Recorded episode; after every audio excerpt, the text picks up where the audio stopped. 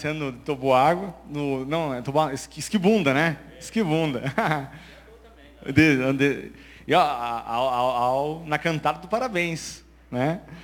Então, assim, é, fazendo uma, uma, breve introdução aqui, é, eu, eu hoje falando, vim na viagem, né, na viagem, né, de uma hora e pouco, com o pastor, compartilhando um pouco do, do meu ministério.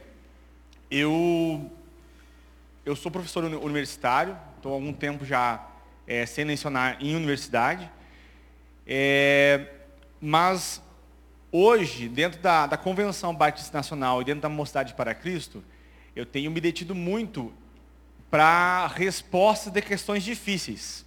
Sabe aquelas perguntas que vêm e a gente responde assim, ó, não nos cabe saber, né?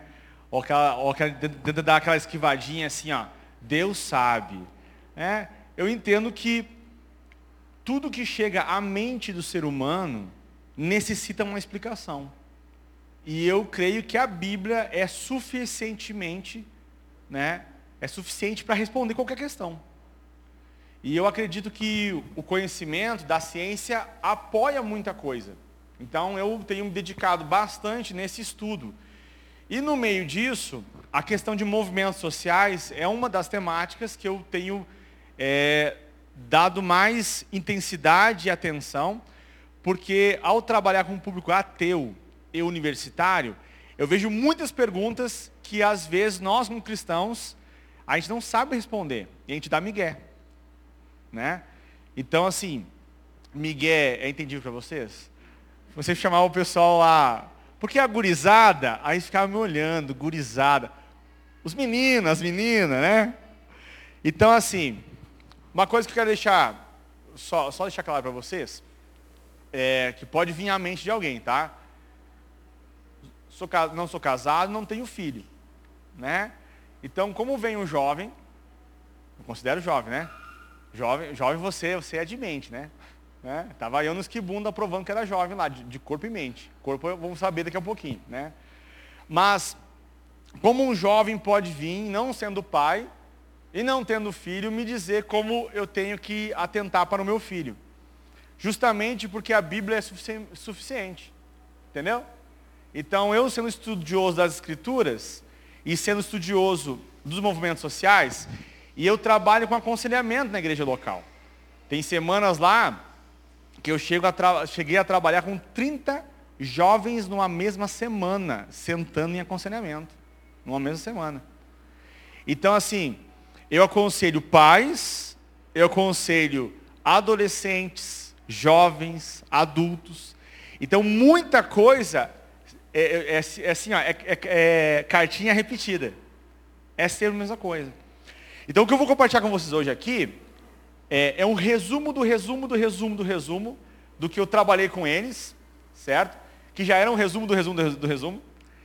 Então tu, tu, teus filhos vão chegar em casa e vão te encher de pergunta. Até empurrei a dura para os líderes ontem, anteontem, né? Falei, ó, seis da manhã, ontem, né? Também, seis da manhã, pode ligar para os líderes, pode tirar dúvida com eles, sim. Eu tirava dúvida com o meu pastor às seis da manhã, né? Então, assim, não sei se vocês vão me amar por causa disso, mas os seus filhos vão questionar vocês. Aí uns fizeram a pergunta, o que é tal coisa? Um, uma criança perguntou, o que é masturbação? Chega em casa e pergunta para o seu pai. E que é menstruação? Chega em casa e pergunta para sua mãe. Você está você tá enrascado, irmão. Vai orar. Vai orar. Então, assim, no final, eu vou, se der tempo, eu vou trabalhar algumas questões que eu abordo, dez jovens com nomes que eu troquei, com situações para vocês entenderem mais ou menos o que acontece no meio da gente, no meio da igreja, são dez cristãos, tá? E eu separei alguns algumas pontos que são observações para você, pai. Ok? Beleza? Então tem coisas que eu vou falar bem rápido. Né? Eu não vou abrir para pergunta, vou deixar as perguntas para o final. Certo? Então você vai absorvendo, você vai anotando, vai rapidinho aí, pega o celular, pega o caderno, que for mais rápido. Então vamos lá. Olha só.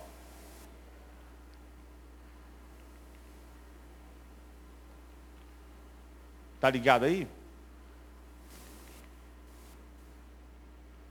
Aonde? Onde que está? Lá.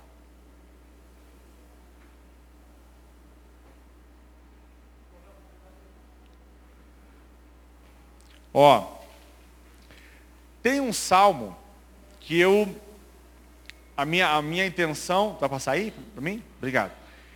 A minha intenção foi fazer eles decorar esses salmos, né? É, algumas vezes não estava aí na tela, eu pedi para eles repetirem. A lei do Senhor é perfeita e restaura a alma.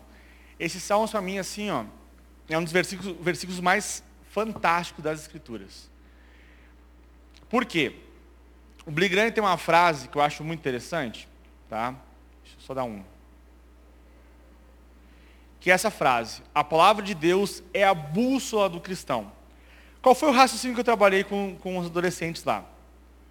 O que é uma bússola? Uma bússola, todo mundo, acho que todo mundo conhece uma bússola, ela aponta para o norte. E para nós cristãos, e para a pessoa que está sendo guiada pela bússola, a bússola ela serve para que essa pessoa encontre algo. Não é? Certo? Se encontre. Então, para nós cristãos, a bússola, ela, ela serve como um instrumento, aí para fazer com eles, de retorno para o jardim. Aquela promessa que foi dada para Adão e Eva, aonde a semente, um descendente de Eva, levaria eles de volta para o jardim. A gente bem sabe que essa pessoa e, ao mesmo tempo, o jardim, é o próprio Cristo. Não é? Então a bússola ela nos ajuda a irmos de volta para Cristo, que nos conecta com Deus. Ok? Então quando eu tenho uma bússola, certo? Pode, pode passar. Eu fui, passei aqui, não passei para vocês, né? Lá. Então quando eu tenho uma bússola, certo? Todas as questões da minha vida são norteadas por esse ponto. Entendeu? Então, por exemplo, nós exemplo que eu dei para eles lá, tá? Ali está o pastor Léo, certo? O pastor Léo é o meu ponto de referência na minha caminhada. Então eu posso estar caminhando no lugar certo, direção ao lugar certo, ou em direção ao lugar errado. Correto? Se eu estou caminhando em direção a ele, eu estou certo ou errado? As crianças falavam mais alto que vocês. Eu estou certo ou errado? Certo. E agora? Eu estou errado.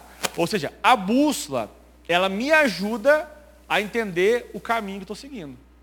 Ok? Antes de chegar lá. Certo? Mas, se eu não tenho bússola, qualquer caminho é certo e qualquer caminho é errado. Logo, certo e errado não existem. Então, quando você pega, por exemplo, alguém do movimento LGBT, um homossexual, que não considera Deus, eu tenho como dizer para ele que o que ele faz é errado? Não. Da ótica dele, o que ele faz é certo, aceitável. Trabalhamos sobre feminismo também. Estamos numa feminista, certo?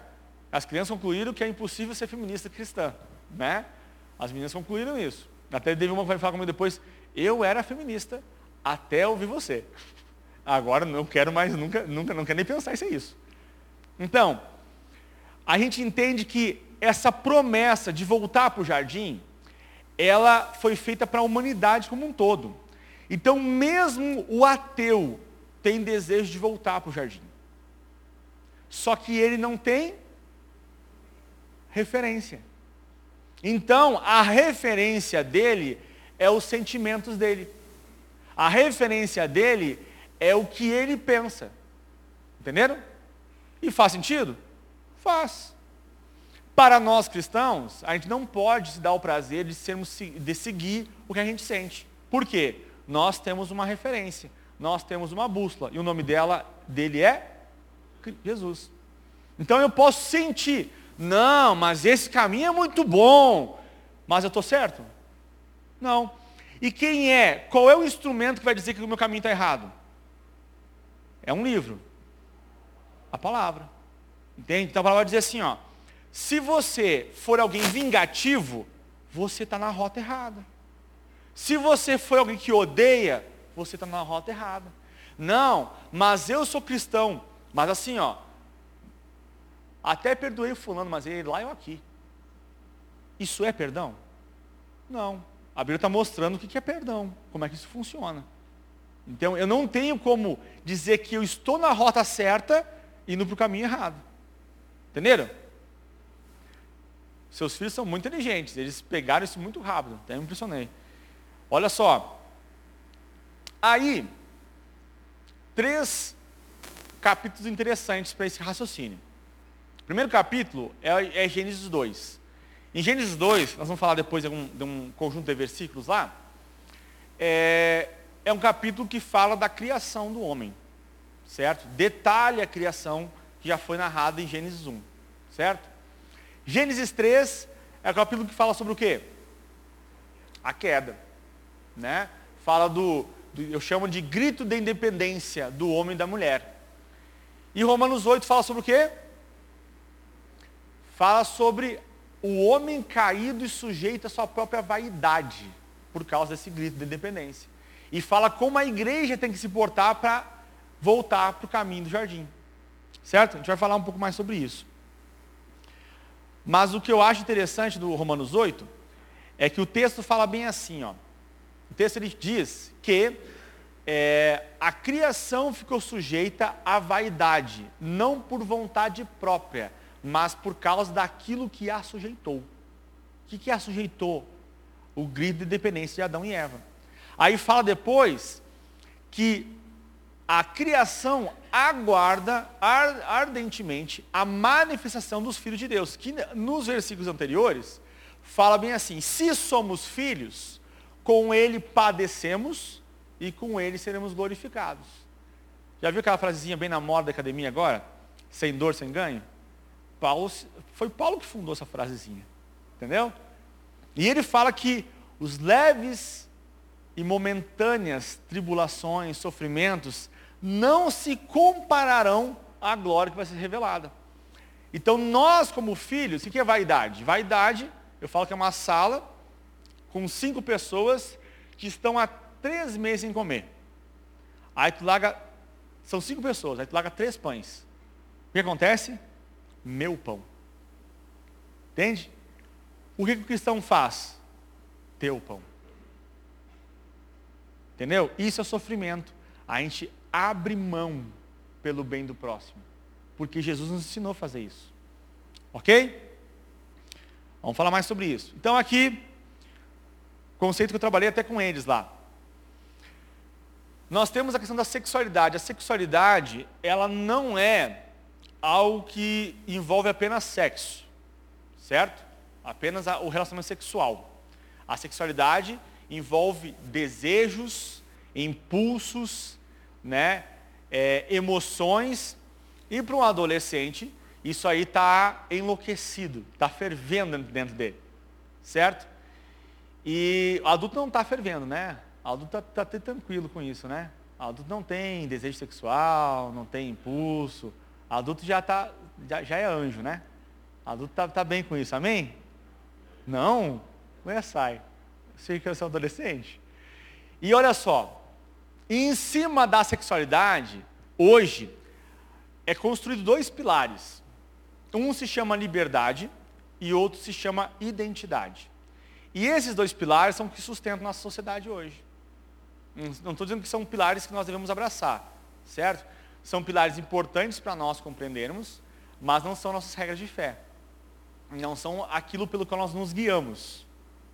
Entende? São pontos importantes para o ser humano, certo? Mas o que é liberdade? A liberdade é eu poder fazer o que eu quiser, a hora que eu quiser, como eu quiser. Aí temos muitas frases, né? É, meu corpo, minhas regras, eu não sou obrigado a nada, certo? Quem já ouviu essa frase? Ok? Tá? Ela não te pertence, ok? Aí, identidade é o quê? É aquela frase, aquela questão assim, ó. Como você, você sente que você é o quê? O que você sente é o que você é. Aí vem aquela frase, siga o desejo do teu coração. Ah, o que, que eu faço nessa situação? Segue o teu coração. Segue o que você sente. Esse é o conceito que a sociedade prega de identidade. E nisso, nós percebemos que a liberdade, primeiramente, ela é inviável. Por quê? Aquela frase também você deve ter ouvido, né? Não há liberdade sem limites. No momento, por exemplo, é, a gente fez uma dinâmica lá que eles escreveram uma cartinha e alguns de nós respondemos essas cartinhas para eles, né? Onde eles colocavam algumas dores deles nessas cartinhas. E ontem à noite eu tenho uma menina que ela falou bem assim para mim, é, eu não ia escrever a cartinha, mas eu, com muita vergonha, escrevi a cartinha e botei para ti. Aí eu perguntei para ela assim, bom, se, se, e se tu não tivesse escrito a cartinha? Ah, não teria, tu não teria vindo conversar comigo e não estaria melhor. Ou seja, toda vez que eu tomo uma decisão, eu perco alguma coisa. E eu ganho outra coisa. Por exemplo, o exemplo que eu dei para eles lá. Se você quer, quer ser um avô, uma avó, que quer brincar com seus netos, tu vai ter que abrir mão de algumas coisas. Quem sabe da Coca-Cola, quem sabe do miojo, né? Tu vai ter que cuidar mais da tua saúde. Ou seja, tu vai abrir mão de várias coisas que você gosta para você se sentir melhor. E para você viver mais. Já se você não, não tem essa preocupação, você vai viver a vida doidado. Estou certo? Então a liberdade sempre envolve perca. Segundo ponto, então ela é inviável. Ela é desrespeitosa. Porque a liberdade, ela, é, por exemplo, tem um, tem um caso lá, de uma menina, que ela falou, ela tinha, eu nunca lembro a idade dela, mas eu sei que ela é menor de 14, por aí. E tinha um rapaz lá com 17 anos, acho que ele era. E ele chegou para ela e falou bem, ele baixou as calças dela, baixou as dele. Tô falando com adulto, né? Tá tranquilo isso aí, né? Alguém está escandalizado já comigo? Não? Tá, então pode, ficar em algum momento, tá? Mas tudo bem, depois o, o, os pastores aqui resolvem vocês, olha com vocês. Né? Aí ele falou bem assim, ó. É, eu quero transar com você. E ela, e ela, por quê? Porque eu quero. E foi. Entendeu? Penetrou nela. A liberdade que ele queria ter de poder fazer aquilo foi desrespeitoso com ela. Liberdade tem que ter limite. A questão é quem dá para nós esses limites. Quem dá para nós esses limites é o quem é quem? Jesus. Se eu estou. Justamente que o, o, pecado, o conceito de pecado no, no, original, acho que você já sabe isso, né? Significa o quê? Errar o alvo. Entendeu? Eu vou passar aqui rapidinho. E a identidade, ela também ela é, ela é incoerente. Por quê? É, ela é ilusória e frustrante. Por que ela é esses elementos? Porque eu acho que eu sou alguma coisa. Eu sinto que eu sou algo, eu experimento, eu percebo que eu não, não era isso. Mas aquele experimentar já me deixou marcas. Entenderam? E é. Aí quando a gente fala de liberdade, a gente fala sobre liberdade negativa e liberdade positiva. A liberdade negativa é, ela envolve o liberto de quê? Então, por, então eu moro numa cidade que é universitária, né? A, a UFCM lá, ela é uma cidade, são em alguns anos chega a atingir a 29 mil alunos. Eu sou alguém que recebo contato direto de pais de vários lugares do país, às vezes da MPC, que, ó, meu filho está indo para aí, cuida do meu filho. E o que acontece? Às vezes o jovem vai para lá, aí ele pode acordar, dormir a hora que ele quer, acordar a hora que ele quer, às vezes está na festa, ele sai da festa. Não, pai, eu estou dormindo já. Entendeu? Coisa que eles, que eles contam para a gente. E eles querem ser libertos de quê? Eles querem ser libertos do pai e da mãe. Entendeu?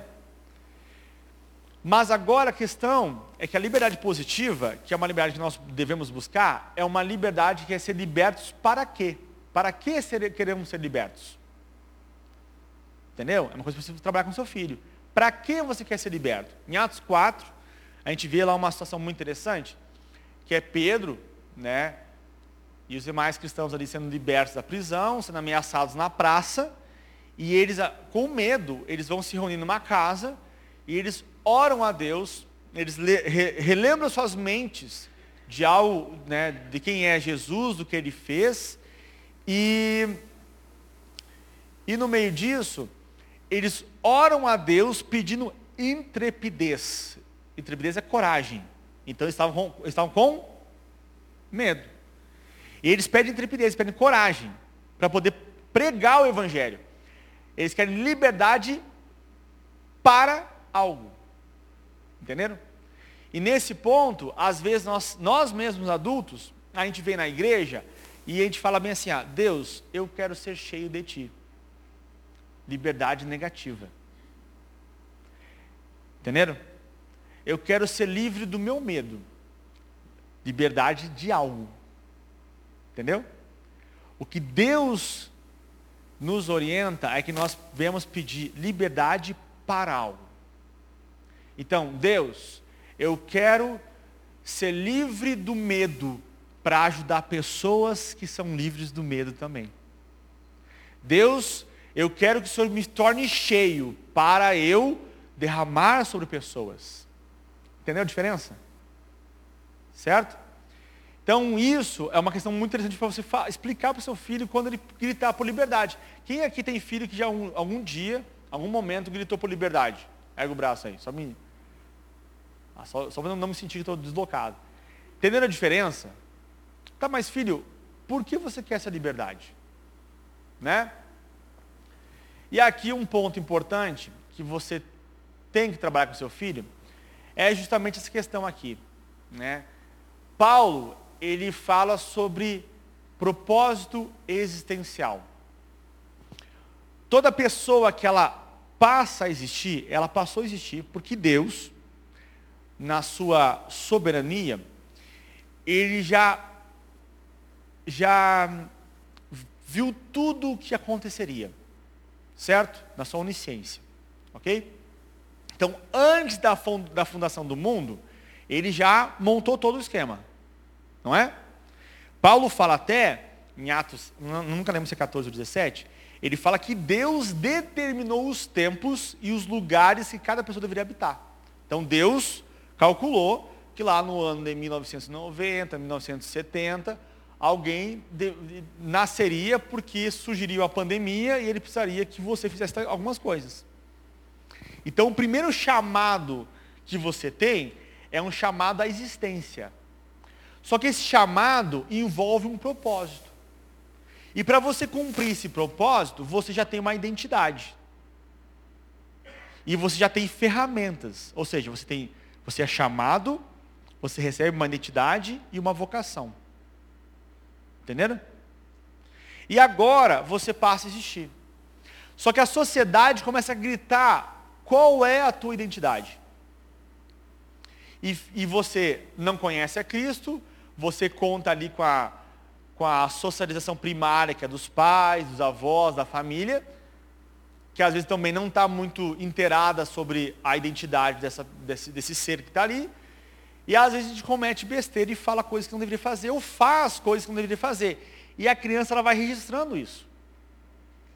Então, um grande papel dos pais e dos líderes é ajudar os jovens a entender qual é o chamado de Deus para a vida deles. Mas a crise pode ser que nós não entendemos qual é o nosso ainda. Entende? Mas essa é uma busca que nós temos que fazer. E para isso, eu tenho que dar espaço na igreja para o jovem trabalhar, para o jovem fazer. Entende? A gente vinha falando no carro, né? Ah, é, o jovem é, é, forte, o jovem, mas não dá, não dá uma, uma, liberdade, não põe uma atividade, um compromisso na mão do jovem. Deixa ele errar. Quem aqui já foi adolescente? Tu errou? Por que, que não pode errar? Tu não foi bom alguns erros e você não aprendeu com eles? Então por que você quer eximir ele de errar? Entendeu? Deixa o cara errar. Faz parte da vida, né?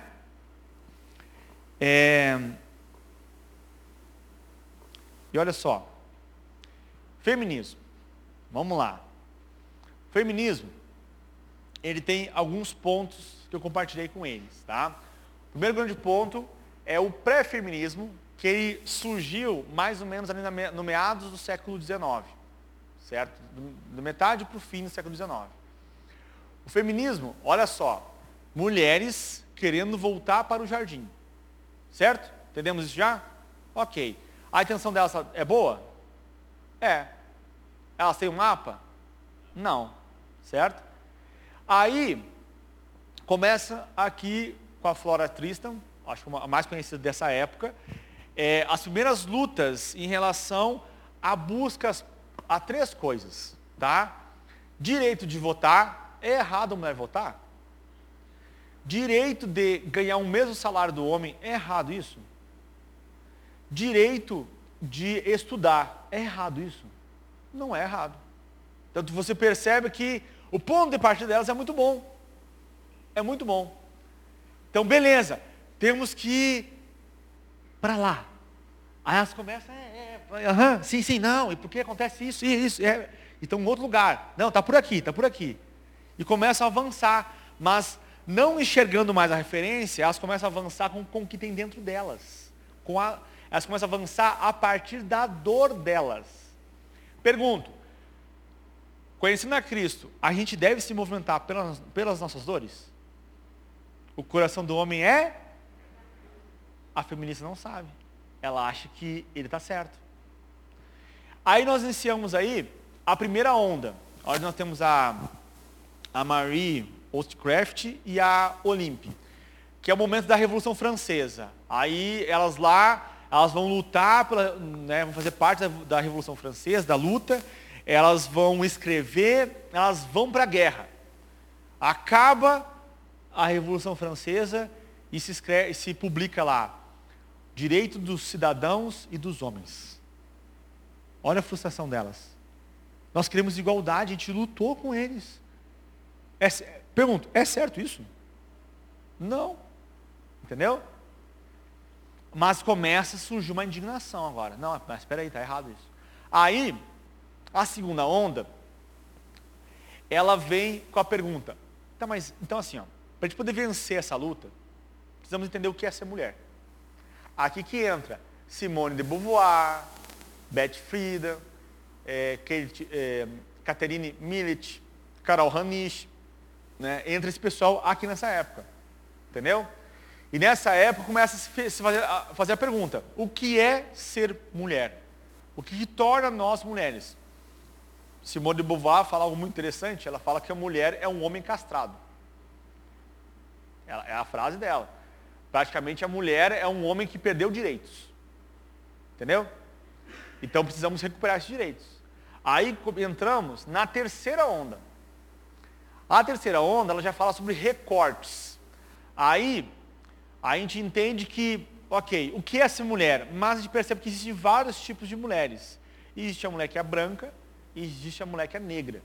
Existe a mulher que foi estuprada, a mulher que foi criada como uma princesa.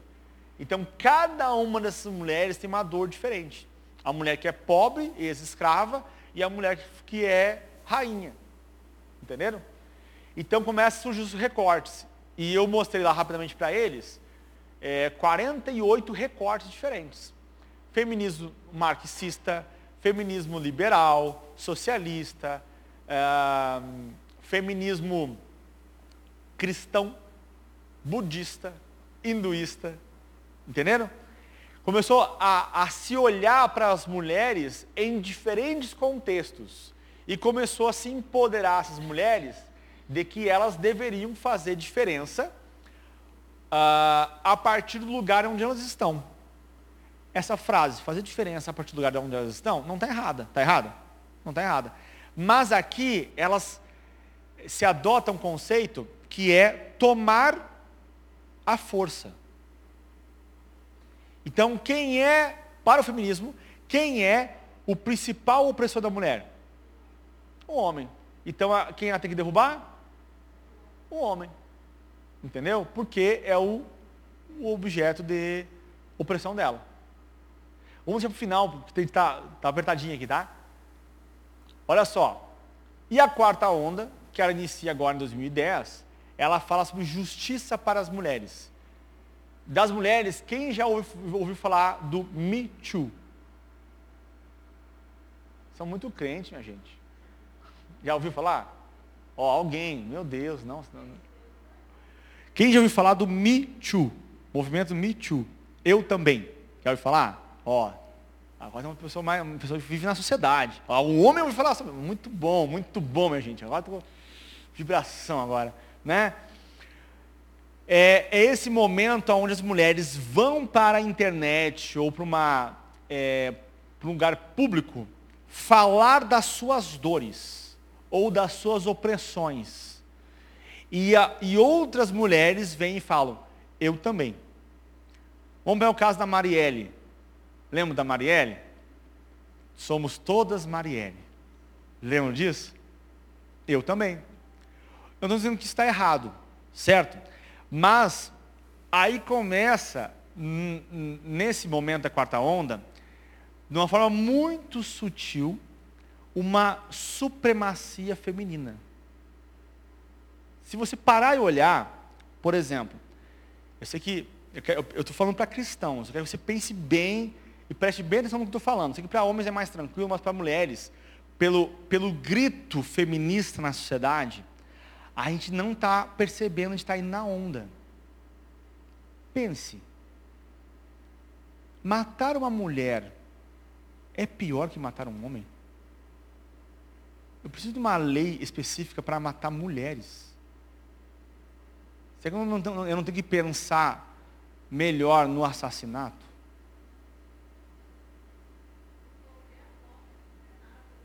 Qualquer morte é condenável. Mas daí, aí, e eu sei que algumas de vocês, quem sabe agora, uh, né, porque eu falei do feminicídio. Porque hoje, porque o conceito do feminicídio é matar uma mulher por ela ser mulher. Só que hoje, a morte de uma mulher sempre é feminicídio, mas o conceito não é isso. Entendeu? E nem estou defendendo matar uma mulher. Não é isso que estou fazendo, tá? Sei que para mulheres precisaria de um tempo só para isso. Mas estou fazendo um convite para você pensar sobre isso. E também não estou dizendo que não exista machismo. E ele existe. E ele é tão condenável quanto o feminismo. Certo? E existe na igreja. Entendeu? Existe. Certo? Não sejamos cegos. Então, a justiça para as mulheres, ela vem na quarta onda. E aqui tem uma listinha, bem tranquila. Primeiro de 34 tipos de feminismos, depois de alguns feminismos já é, religiosos. Depois eu compartilho, eu compartilho esses slides já com o pastor Humano, você pode pedir para ele depois, tá? E aí vem frases que são bem tranquilas, né? Não vamos conseguir destruir as, a desigualdade entre os homens e as mulheres, enquanto não destruirmos o casamento. Porque o casamento para o movimento feminista é a institucionalização do estupro. A institucionalização do, da, da vida carcerária da mulher. E quem é a instituição que defende o casamento? Quem é? A igreja. Então a igreja tem que, tem que acabar com a igreja. Então, como a gente acaba com a igreja? Botando feminista na igreja para mudar a igreja. Entendeu? Fundando igrejas LGBTs. Então a gente vai mudar a ideia. Simples. É um bom plano? É um bom plano. A gente que é bobo demais, né? A Bíblia já falava, né? Que os filhos das trevas são mais, são mais rápidos que a gente, né? Olha só. Feminista, há muito tempo, criticaram o casamento como um lugar de opressão, perigoso e escravidão para as mulheres. Casamento é a, institucionalização do estupro. Essas aqui são as renomadas, vivas, do feminismo. Né? Aí, aí né, acho que foi nessa ou numa outra, uma guria assim, ó, feminismo não é de Deus. não é mesmo. Olha só, Deus irá mudar, nós mulheres iremos mudar tanto o mundo que ele não terá mais espaço. Entendeu? Aí eu fiz uma pergunta para os seus filhos lá. Eu consigo ser cristão acreditando em partes da Bíblia? Consigo? Eu consigo ser feminista acreditando em partes do feminismo? Não. Se eu digo que sou feminista, eu creio no feminismo. Ou pelo menos em alguma daquelas linhas lá. Certo? Se Deus é macho, então o macho é Deus. O patriarca divino castra as mulheres enquanto ele for autorizado a viver na imaginação uh, humana. E aqui, essa aqui é a frase que eu acho que os maridos têm que tirar uma foto. Entendeu? Sempre falo para os maridos, essa é a dica da noite, maridos. Tá? Olha aqui. A mulher foi feita de uma costela tirada do lado de Adão, não de sua cabeça para governar sobre ele, nem de seu pé para ser pisada por ele, mas de seu lado para ser igual a ele, debaixo de seu braço para ser protegida e perto do seu coração para ser amada. Olha aí, ó. Maridões, tira foto, marido, tira foto, usa de forma estratégica isso, né? Você será abençoado. E aqui a Norma Braga, ela traz um, uma, uma, um, algo bem interessante, porque a gente fica, até ouvir a Norma Braga, que é uma teóloga cristã muito boa, é, a gente ficava, ficava, muito naquela questão, não, mas Eva, Eva pecou, Eva, Eva foi a culpada, né? Mas a norma, a norma Braga traz uma questão muito interessante, que é aonde estava Adão quando Eva pecou? Quando Eva pegou da maçã. Quando a serpente estava enrolando Eva, aonde estava Adão? Quem era o responsável de Eva? Por Eva? Quem era? Adão. Mulheres, pergunta quem está com seu marido do, do lado aí, pergunta para ele assim, ó, quem é o responsável por mim? Marido responda com toda, né? Sou eu. Né? Fala assim, fala assim para ele, sim, é você, meu pavãozinho.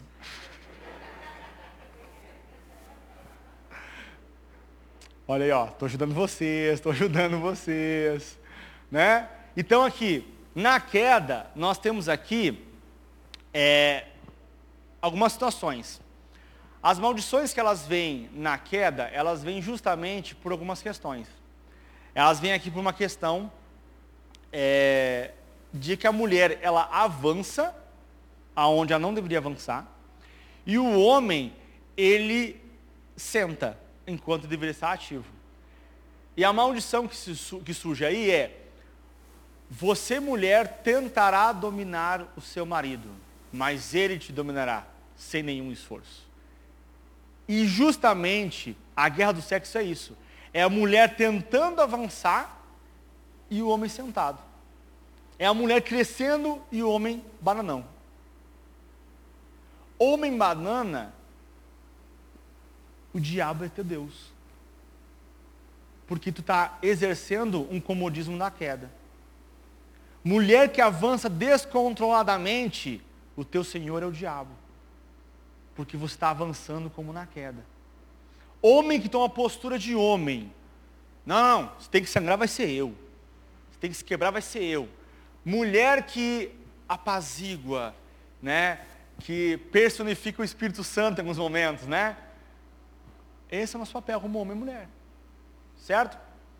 E aí, olha como é confuso para as crianças hoje. Hoje, sem o mapa do jardim, nós temos aqui quatro níveis de sexualidade. Então não é apenas o órgão genital que define a minha sexualidade. Eu tenho agora a identidade sexual, que é como eu me enxergo. Então eu posso ter um órgão genital masculino e menina. Aí também tem a orientação sexual, que é com quem eu quero me relacionar. Porque eu posso ter um órgão genital masculino, me enxergar como homem, mas querer ter relação com homens. Ou ter um órgão genital masculino, me enxergar como mulher e querer ter relação com homens. Entenderam? Para você é confuso isso? Imagina dentro do adolescente. Com a sociedade gritando e dizendo para ele, essa é a sua identidade. E o pai não está presente em casa. A mãe não está presente em casa para explicar para ele dúvidas bem simples. E vem também a questão do gênero neutro, que é um período que nós temos nas nossas escolas, onde o professor, a, a, a ideia do gênero neutro é deixar a criança descobrir qual que é o gênero dela. Que é, pode ser totalmente diferente do órgão genital dela. Então eu não posso dizer, menino vem cá. Porque se eu digo menino vem cá, eu estou dizendo para ele que ele é homem. Então eu vou ter que ter vou ter que ouvir essas coisas do tipo aqui. Ilis, vem cá. Meninix, vem cá. Por quê? Porque o professor, ele não quer dizer para o seu filho o que, que ele é. E olha, de certa forma eu até concordo. Porque o papel da escola é educar. A moral, o papel moral é de quem? Da família. Só que o problema é que nós estamos tocando a responsabilidade para a família e para os pastores. Pastor, conversa com meu filho aqui. Tu ouve isso? Está certo isso? Ele tem uma função em parceria com você. Mas ele não pega a sua função. Você é pai. Entendeu? Ah, meu filho está assim e isso é culpa da igreja. Não é culpa sua. Certo? E olha só, tem provas em escolas já usando o termo, né? Lá, ó. As crianças já estão recebendo essa informação. Que elas não têm gênero. Que elas podem ser o que elas quiserem.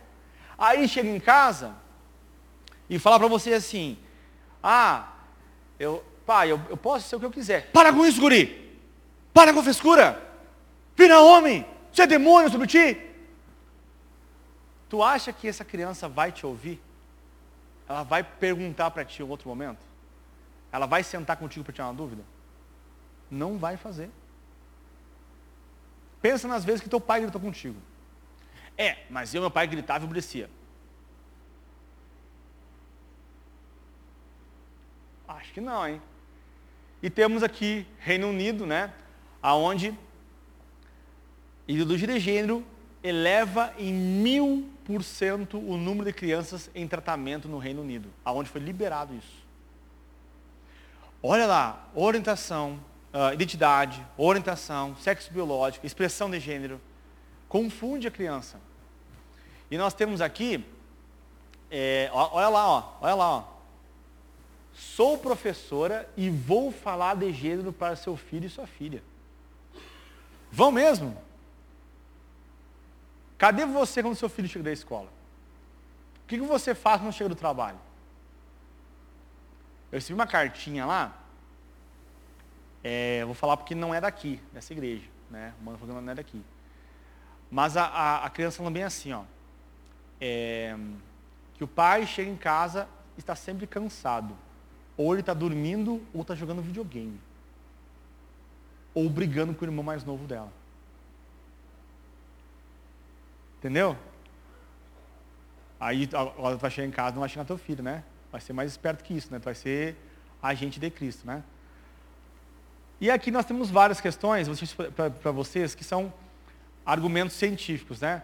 Aqui tem um artigo que te garante, por exemplo, se o teu filho chegar em casa, certo? E esse teu filho é, falar que o professor falou de gênero na escola, você tem autoridade de ir até a escola e falar com a direção e dizer assim, ó, sobre questões morais, religiosas, eu sou o professor do meu filho. Entende? Olha lá, os pais, e quando for o caso de tutores, têm direito em que seus filhos e pupilos recebam a educação religiosa e moral que esteja de acordo com, a, com as suas próprias convicções. Certo? Só que daí o pai nem ouve o filho direito e acaba que é, nem consegue perceber isso acontecendo. Eu, eu não estou aqui, entendam, eu não estou aqui para ficar batendo em vocês. Não é esse o meu objetivo. Eu estou aqui para alertar vocês de coisas que eu atendo e eu sei que acontece. Entendeu? 98% de meninos e 88% de meninas confusos com o próprio gênero, aceitem seu sexo biológico depois de passarem naturalmente a puberdade. Tinha até no Senado, no, na Câmara lá, tramitando uma, uma proposta de John Williams, que era crianças menores de idade que quisessem fazer troca de sexo, resignação, resignação sexual, que os pais não aprovavam, eles podiam ir até o conselho tutelar pedir. Não passou isso. Entendeu? Mas olha o que está acontecendo aí. Certo? E aqui vou para a parte final. É...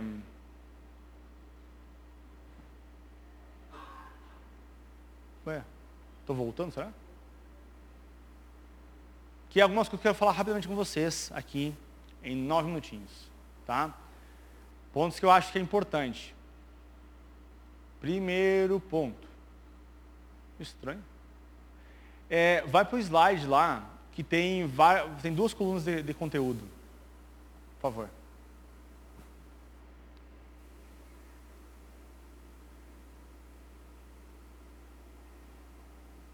Não. Só um minutinho.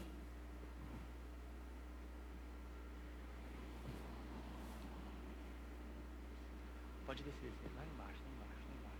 Tudo aí. No final. Não. Esse aqui. Aí. Pode abrir ele. É, clica no último slide e dá Shift F5. Aí, olha só. Primeiro, adolescência significa crescer para, tá? Essa é a primeira questão. Então, assim, ó, é um período que ele não é muito tranquilo. Esse é um período que, é, que, que ela está crescendo para se tornar alguma coisa que ela não sabe o que é. Ela está confusa, certo? Outro ponto, ela é uma crise para os pais, porque até então era o bebê da mamãe, né, né? A, a guriazinha do papai, a menininha do papai, não é? E agora tu vê que ela já está diferente, ele já está diferente. Então você já tinha, já tinha pegado um ritmo de pai e mãe, e agora você perdeu o ritmo, porque é um outro ser que está na tua frente. Então é uma crise para você também. Entenda isso, certo? E não tem problema nisso. É uma fase que você está passando na maturidade e ela também. A criança também. Outro ponto. É o momento de dois lutos para o adolescente. Primeiro, um luto com o corpo do adolescente. Então a, a, a menina, ela tá, os seios estão crescendo, daqui a pouquinho chega a menstruação, ela já sente coisas que ela não sentia antes, então, para ela, é, é, um universo muito estranho. É inseguro. Quem gosta da insegurança aqui? Ninguém. Entendeu? Então, é, é muito inseguro. E agora, também, ela está perdendo os pais. Porque o pai na frente dela é um pai que a trata como uma criança. Só que ela não se vê mais como criança. Então, ela para de acessar você. Porque toda vez que ela acessa você, você a trata ela como uma criança. Né? Aquela famosa frase, né? Eu não sou mais, não me trate como, não é? Quem já ouviu isso? Só pra, não é? Por quê? Aí ela está tá, tá desconectando dos pais, entendeu? E ela está desconectando do corpo dela. Então, olha a confusão que temos aqui. Entenda essa confusão. E por esse motivo, eu, Gustavo, sempre falo isso, mas aí eu, eu gosto de trazer essa minha opinião. A adolescente não namora. Entende? Porque se ele começar um namoro na adolescência, possivelmente ele está namorando por alguns motivos. Pela ausência do pai, e ela quer a figura masculina, que, é, que consegue no gurizinho, ou pela ausência da mãe, que vai numa guriazinha. Guri, guri é menino, menino menina, tá? Entendeu? E ela vai pegar todo aquele turbilhão de emoção e vai cobrar da outra criança esse, a, a resolução desse turbilhão de emoção.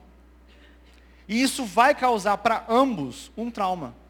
Que hoje, quando eu trabalho com casais, eu vejo o, o cara lá, a, adulto, o homem adulto, traumatizado dos relacionamentos que ele teve lá quando era pequeno. A menina a, a Débora mesmo comentou lá, vou falar porque ela falou lá para as crianças, né? Os adolescentes. Ela namorou com 12 anos. E ela com 17, tinha um namorado de 17. E ele passava a mão nela, ela, ela queria ter aquilo porque era algo é, descolado, mas ela não entendia aquilo. E ela fala que aquilo afetou ela.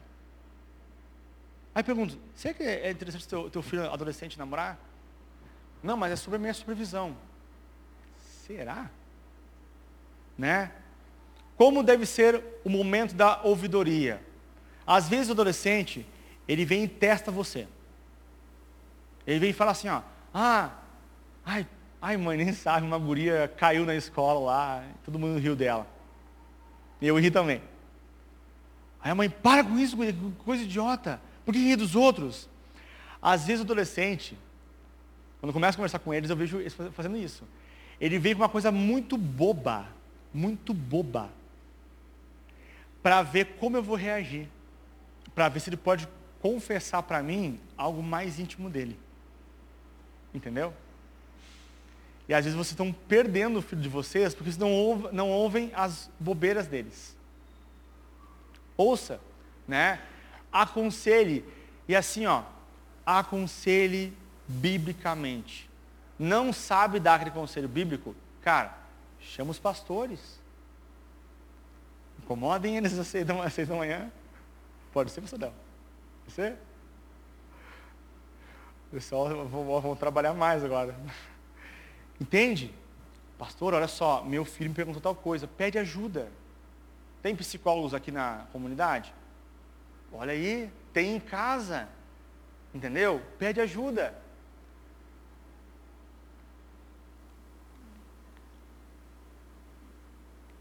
Olha só, apegos. Menino, especialmente, ele tem uma fase lá, lá dos seis, cinco, seis, sete anos lá, que ele é muito apegado à mãe.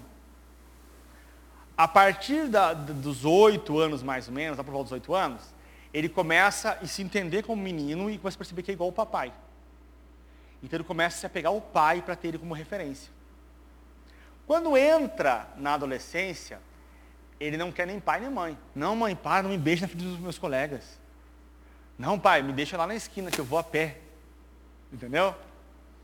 Aí ele desconecta. Só que ele ainda, ainda quer afeto. Ele quer o abraço ainda. Só que daí o pai, por causar esse distanciamento, que é dor para você também, só que assim, ó, você e adolescente têm dores durante a adolescência.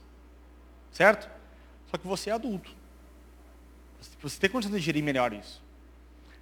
E daí acontece o quê? O filho, né? O, o pai, ele começa a querer botar ordem na casa. Quem manda aqui sou eu. Tu me obedeça. Aquelas frases de pai, né? Eu sempre perguntar para eles, eles sabiam certinho as frases de pai, assim, mãe, né? Enquanto morar debaixo do meu teto, vou contar até três. Quando seu pai chegar, você vai ver, né? Todas essas coisas a gente usa assim para tentar. Eu só vou dizer para você que nada disso funciona. Com você funcionava? Não é? Não funcionava. Eu apanhava para caramba e não funcionava. Né? Olha só. Outra coisa muito importante. Para você, adulto, o futuro é futuro. Entendeu? Futuro você senta, planeja. Para o adolescente, eu gosto de dizer que o futuro é o presente estendido. É a menina que fica no quarto e fica horas penteando o cabelo. Ela só tem isso para fazer na vida. Aí entra o pai, com a mente de, de gente adulta, que não cabe naquela cabeça, e fala: Tu não tem nada para fazer na vida?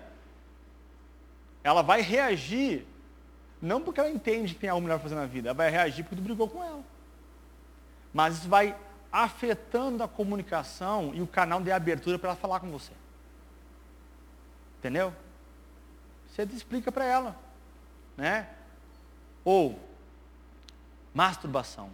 Não, Gustavo, ah, vou até levantar isso aí porque o meu filho está salvo quanto a isso, está tranquilo. Será? Já olhou os cobertos? Já viu quanto tempo ele demora no banheiro? E daí tem pai, teve uma mãe enlouquecida, que soube que o filho estava se masturbando no banheiro com uma revista, revista, né? Olha, você uma revista, pelo celular, né? E a mãe começou a dar soco e tal. Sai do banheiro agora! Eu sei o que está fazendo. Tu acha que esse filho vai se conectar à mãe? Para falar ou compartilhar alguma coisa? Tu acha que, que o seu filho, ou a sua filha, quando quiser beijar um menino, ela vai compartilhar com você? Não vai. Ela vai tacar um beijão no guri e não vai falar para você. Não vai falar para você.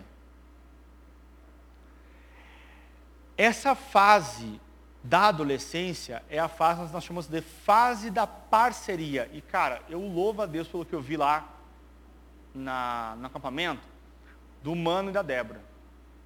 Cara, parceiros.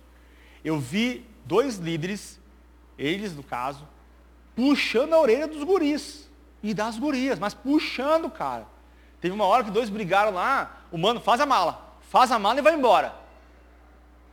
E os caras, e daí o mano chegou no quarto, não estava chorando porque tinha que ir embora.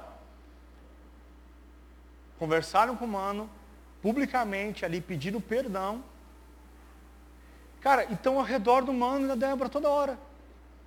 Mas na hora da brincadeira com a tinta, aonde que o mano e a Débora estavam? Lá na tinta. Na hora da brincadeira do esquibunda, aonde que estava o mano e a Débora? No esquibunda.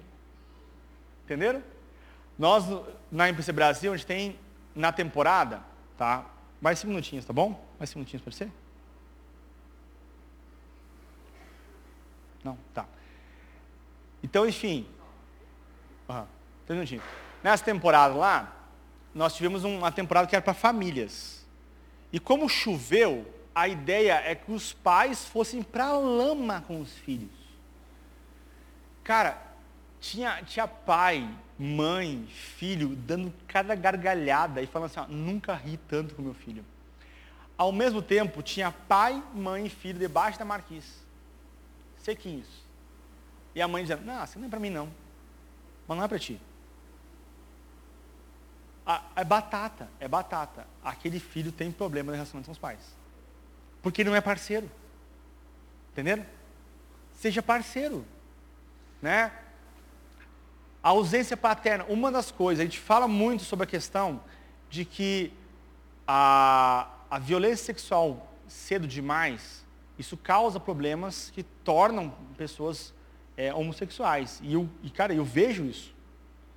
Mas uma outra coisa que torna bastante a, a criança afeminada ou masculinizada é a menina que tem a mãe ausente e o pai presente. Ou o menino que tem a mãe presente demais e o pai ausente demais. E o rebelde, aquele que tem os dois ausentes. Entendeu?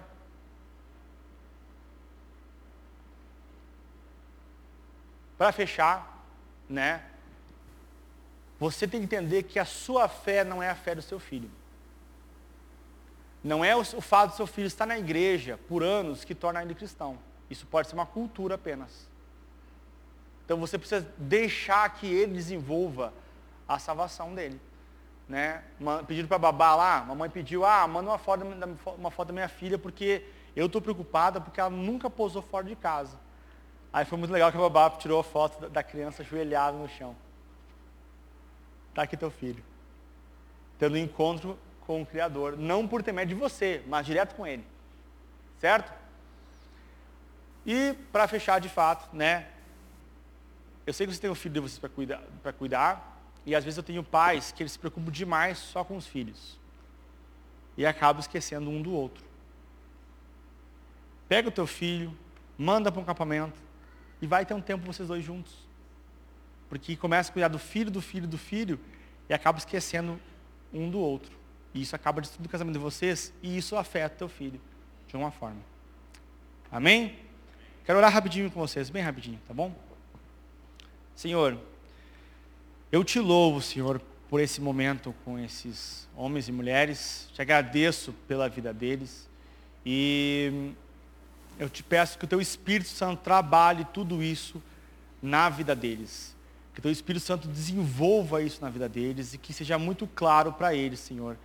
É, tudo isso que nós trabalhamos e o que é natural ao ser humano e que eles entendam como pregar a tua palavra para os, para os filhos. Te agradeço por essa igreja, te louvo em nome de Jesus. Amém. Eu vou ficar, vou assistir o culto com vocês aqui, vou comer, vou comer um pouquinho, né? Aí, se não tiver uma dúvida, quiser conversar, no final do culto pode me procurar. Amém? Deus abençoe.